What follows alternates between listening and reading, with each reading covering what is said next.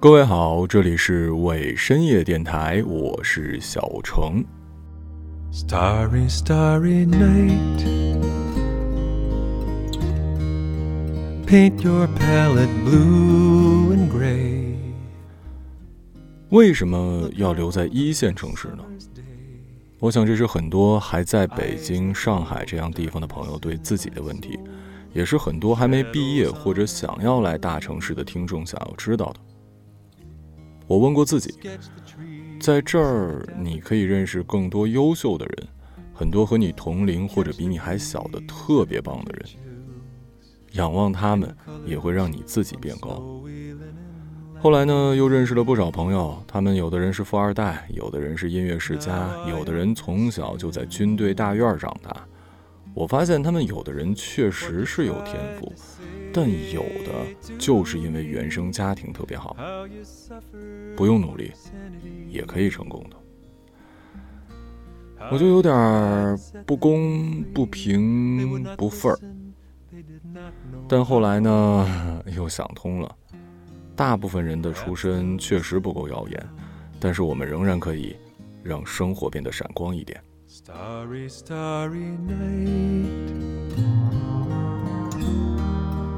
Flaming flowers that brightly blaze, swirling clouds in violet haze, reflect in Vincent's eyes of china blue, colors changing hue. Morning fields of amber grain, weathered faces lined in pain soothed beneath the artist's loving hand. Now I understand what you tried to say to me, how you suffered for your sanity. How you tried to set them free, they would not listen they did not know how. Perhaps they'll listen now. For they could not love you. But still, your love was true. And when no hope was left in sight on that starry, starry night, you took your life as lovers often do. But I could have told you, Vincent, this world was never meant for one as beautiful as you. Starry, starry night. Portraits hung in empty halls frameless heads on nameless walls, with eyes that watch the world and can't forget, like the stranger that you've met. The ragged man in ragged clothes, the silver thorn and bloody rose, lie crushed and broken on the virgin snow. Now I think I know what you tried to say to me, how you suffered for your sanity, how you tried to set them free. They would not listen, they're not listening still. Perhaps they never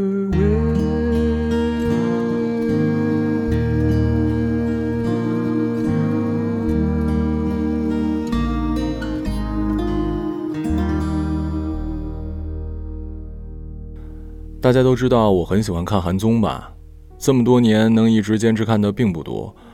无限挑战，我心里最好的综艺结束了。Running Man 在狗哥还在的时候我还在看，新成员加入之后实在是追不下去了。现在的综艺都号称是观察类综艺。不用说，我呢，怎么说也算是一个媒体人吧。就是普罗大众，你们也明白，现在的综艺大多数都是有剧本的。上学的时候，我们老师跟我们说过一句话：所有你在电视上看到的，都是编导让你看到的。不然，为什么会有编导这个专业呢？你以为的现场状况，只要它是播出来的，那就一定是有设计的。真正的突然情况，在后期的时候一定会剪辑掉的。基于此点，我越来越少的看综艺。既然都是剧本写好的，为什么不去看制作更精良的剧、电影呢？直到我发现了《我独自生活》，内容就如同它的名字一样，嘉宾们大部分都是艺人，都是独自生活的艺人。我其实不是很喜欢看有大牌嘉宾的那部分，因为假，不真实。我最喜欢里面的一个画家，叫做齐安巴四。其实他在韩国漫画圈很有名的，画了很多排行榜第一的漫画，《时尚王》啊，《复学王》啊。他可以算是这个节目的初创成员。看最近一期的时候，他们几个主持人一起聊天，说齐安已经出演这个节目快十年了。喜欢他的人很多的，当然也有不少讨厌的声音。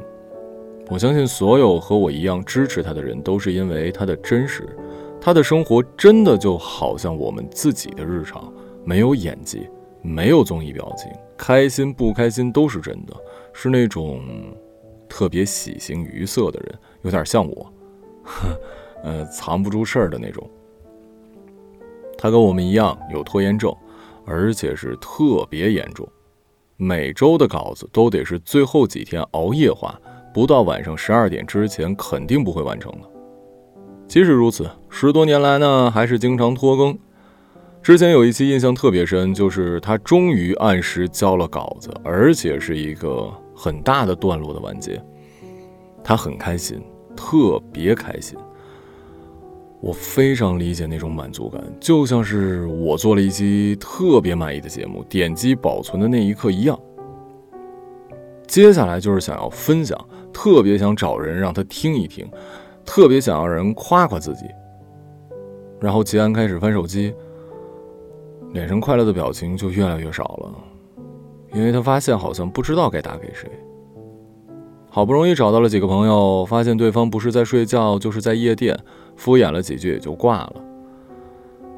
唉，齐安叹了口气，看了看窗外黑黑的夜，苦笑一下，自己收拾东西就回家了。一个男生，一个不修边幅的男生，家里是不会有食材的，方便面是最常备的。有一个细节，我发现他是用锅接了冷水，然后直接把面跟调料放进去了，也没等水烧开，也没有鸡蛋，也没有泡面伴侣。他说了，反正熟了就可以了。煮好了也没有碗，就把锅直接放到桌子上，而且这个桌子还是 还是朋友送的。之前他一直是放在地上吃饭的。开了一瓶清酒，看着手机，看着别人狂欢的状态。我相信他的内心是想要分享自己的喜悦的，可算了吧。节目做了快十年，我们一起见证了他从打工人住公司到自己开了工作室，看上去事业很成功，但他依旧不精致。他还是会跑步多一点就流口水，还是会做一些傻事儿，还是会喜欢直接把食物放到地板上吃。他还是那么真诚。前一段时间，他的漫画彻底完结了，说好的一群朋友给他庆祝，但是因为一些原因，只来了一个人。我明显的能看到他的那种失望不是演出来的，因为那种表情，我们也曾经在自己的脸上见到过。这期咱们聊的是出身，其实齐安八四小学读的是私立学校，家里的条件那是相当不错的。当时大家都以为可以一直顺利下去，但是因为外汇危机，一家人没有办法再过上富裕的生活了。初三之后，齐安八四的生活跟以前有了非常大的差距。对于齐安八四来说，他最美好的时光是在小学，跟朋友、跟老师在一起都很开心。他当时甚至讨厌放学。当然了，现在的他是一个有名的漫画家，不缺钱，也有了世俗的成功。但也可能他们家一直有钱，他就成了家族继承者，或者家道中落之后成为一个默默无闻的人。但是，就像他在谢师宴上的时候，老是跟朋友对他的评价一样，在他有钱的时候，在他家穷的时候，他一直是一个很真实的人，一直是一个很天真的人。就算脱掉了所有的社会属性，我相信，齐安八四依旧是一个让人喜欢的朋友。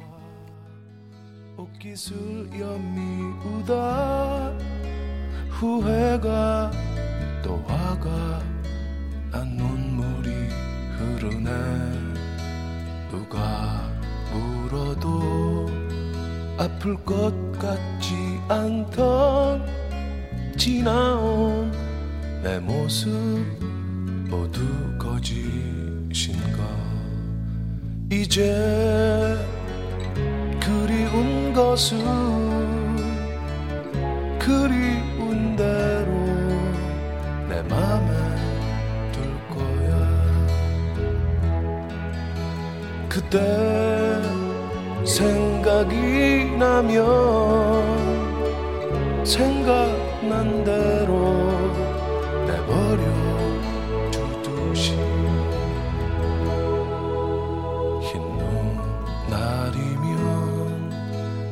들판에 서성이다. 옛사랑 생각에 그 길 찾아가지. 광화문 거리 흰눈에 덮여가고 하얀 눈 하늘 높이 자꾸 올라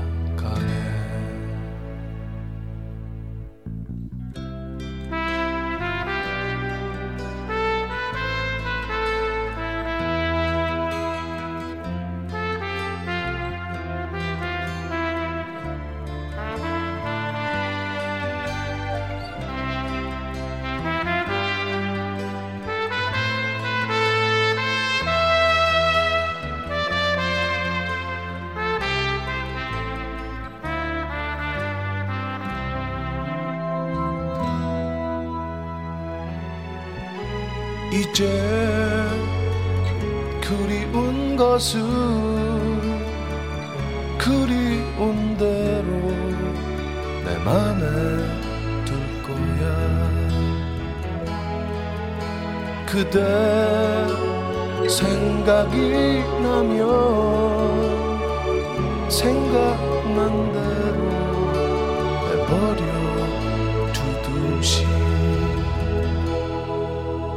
사랑이란 게 지겨울 때가 있지.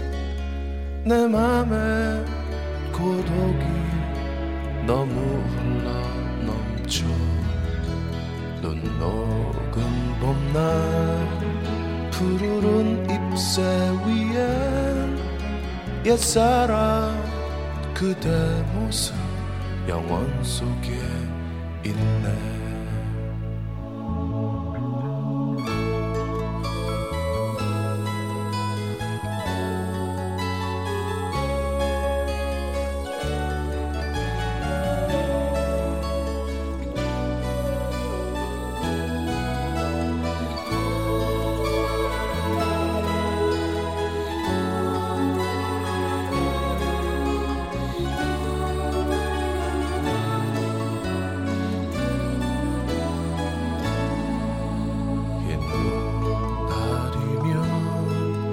들판에 서성이다 옛사랑 생각에 그 길 찾아가지 광화문 거리 흰눈에 덮여가고 하얀 눈 하늘 높이 자꾸 올라가네 前几天，一个学电影的朋友问我最喜欢的作家， 我想了一下，说李碧华，就是电影《霸王别姬》青蛇的原作家。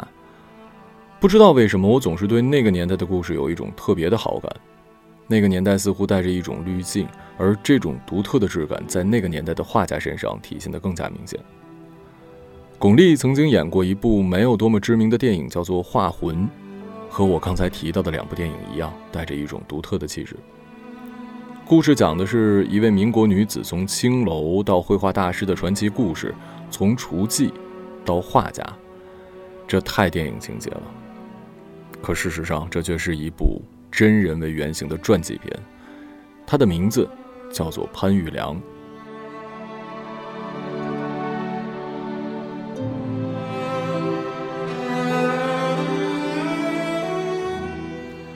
潘玉良原名张玉良，父亲在他一岁的时候去世了，母亲是刺绣女工，在他八岁的时候也离开了人世。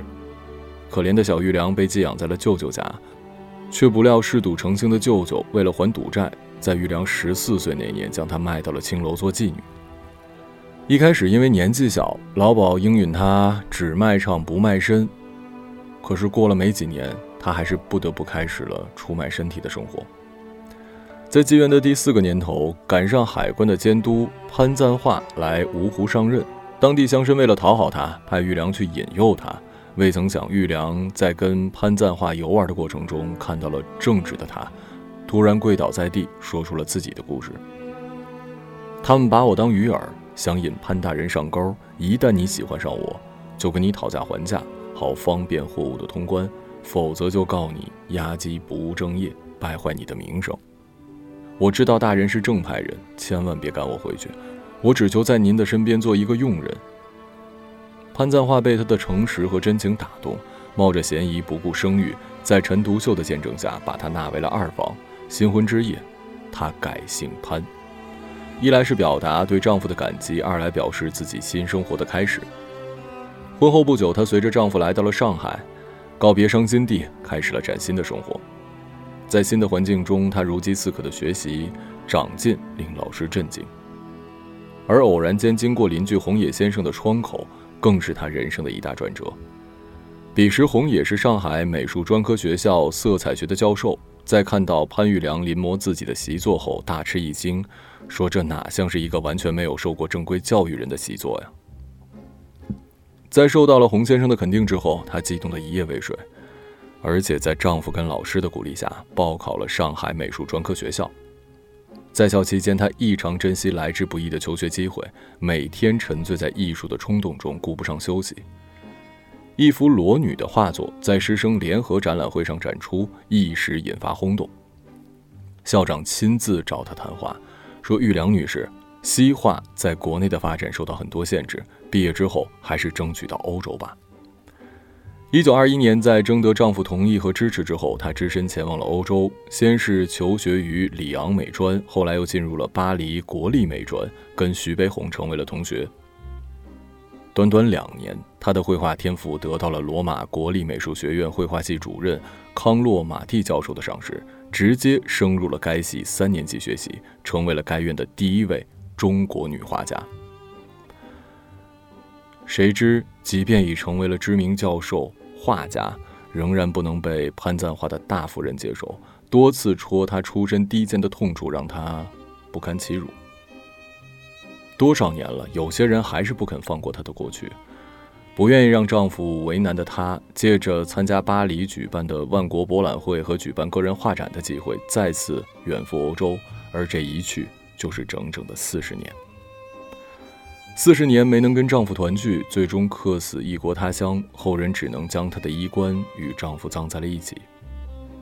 在她不平凡的一生中，她留给了世人两千多件艺术作品，在美国、英国、意大利、比利时、卢森堡等国举办过个人画展，还曾获得过法国金像奖、比利时金质奖章和银盾奖、意大利罗马国际艺术金盾奖等二十多个奖项。美国首席大法官约翰·罗伯茨曾在他儿子的中学毕业典礼上说过：“我希望你们常常遇到不公平的对待，这样你们才能明白公正的价值。我希望你们受到背叛，这样你们才能学到忠诚的重要。我希望你们偶尔会感觉孤独，这样你们才不会把朋友视为理所应当。”也许潘玉良的成长经历就是这样的绝地反击。在别人的流言蜚语中，活出了自己真正的蜕变。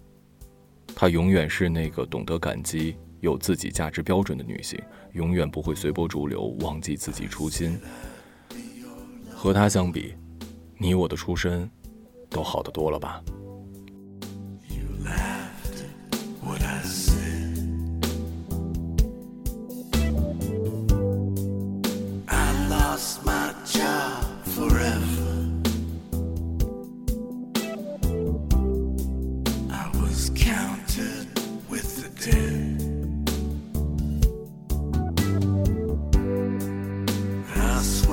the marble chamber.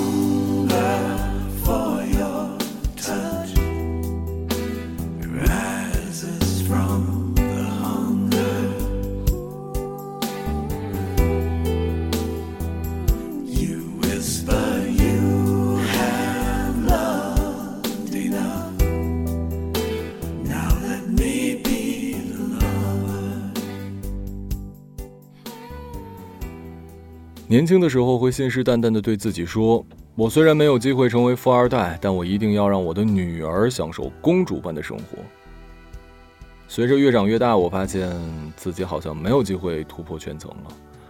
不过这次回家看到了我爸妈，我又觉得我真的超级幸福。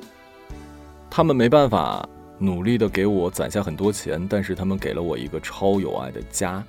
我快乐的长大，我努力的生活，我成不了潘玉良。我成不了程蝶衣，那我就成为一个橙子吧。